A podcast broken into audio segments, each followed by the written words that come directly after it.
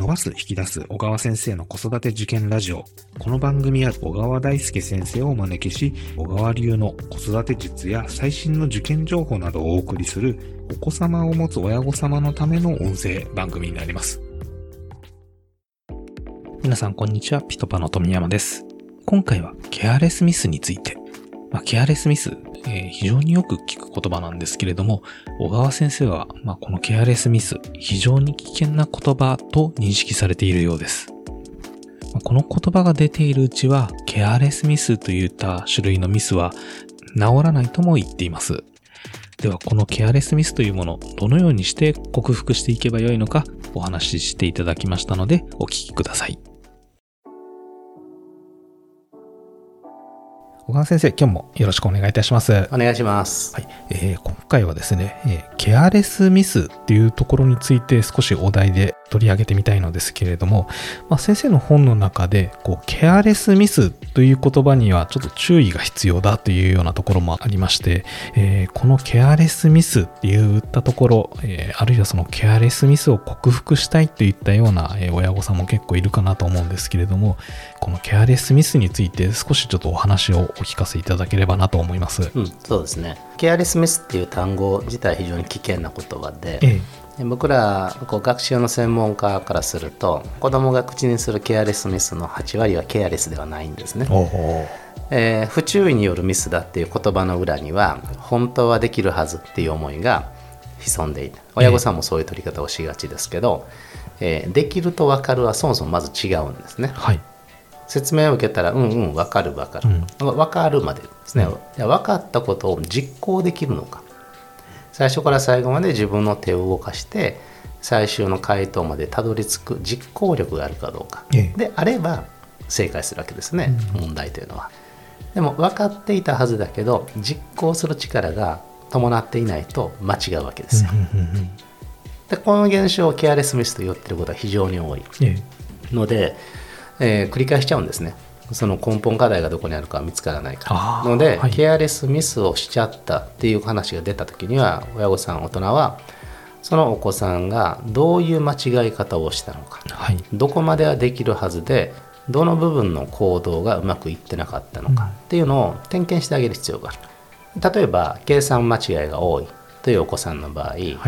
数字の書き方が乱雑で本人の目が数字をうまく拾えていない、はい、だって見間違える結果書き間違える。っていう間違え方があります、うん、また数字を縦に揃えて書くことができない結果、ええ、筆算などをやっても間違っていたり答えを書き写す際に目がその数字から離れてしまって違う数字を書いてしまう。つまりその整え方の問題っていう場合もあるし、え、あとは日頃の練習の時とテストの時とでやり方を変えてしまう子変に暗算をしてしまって、うん、で結果間違うと。そこには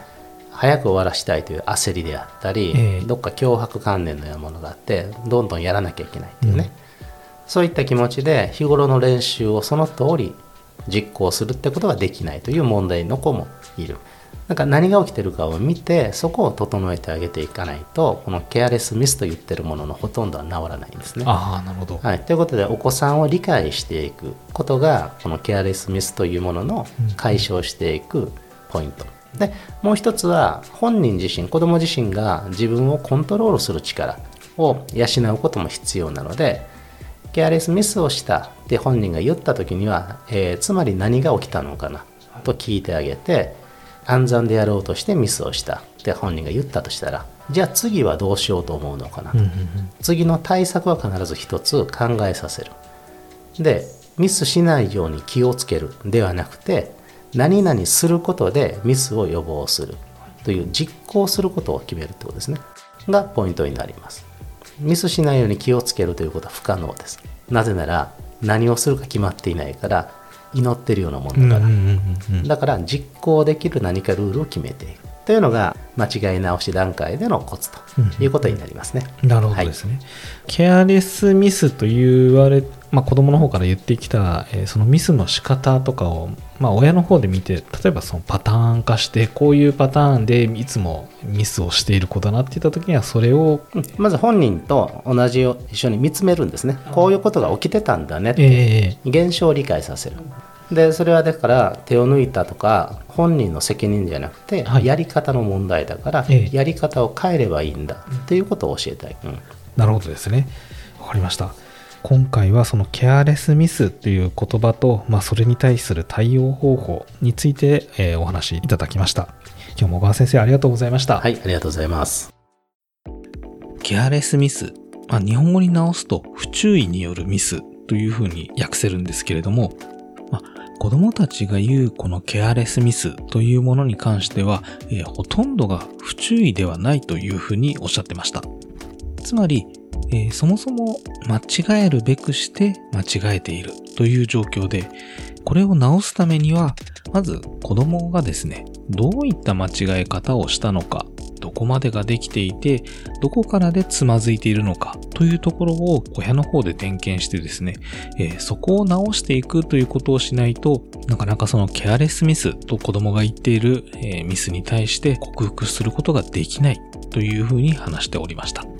具体的にですね、まあ、どこを間違えているのかということを点検するということ以外にですね、そのケアレスミスをしたということに対して、次からですね、え、それに対してどのようなことを行えば同じミスをしないようになるのかということを、え、子供と一緒に考える。そして、その考えたことを次のテストの時などに実行させてミスが起きないようにするというところまで、え、持っていかないとなかなかこのケアレスミスといった類は克服できないというお話でした。確かにですね、ケアレスミス、不注意によるミスという言葉を使うとですね、まあ、次は気をつけようということで少し安心してしまうような場面も非常に多いのかなと思いますが、その安心してしまうということが一番の危険なところでして、この安心によって同じようなケアレスミスというミスを繰り返してしまうということになってしまうようです。このケアレスミスという言葉にですね、安堵せずにですね、まあ、これはミスなんだ、えー、繰り返さないためにも何かしらの対策を行わなければならないというところに頭を切り替えてですね、ケアレスミスを克服していければなと思います。えさて、この子育て受験ラジオでは、リスナー様からのリクエストやご感想、小川先生への質問を受け付けております。番組詳細欄にあるリンクより、ぜひお気軽にご投稿ください。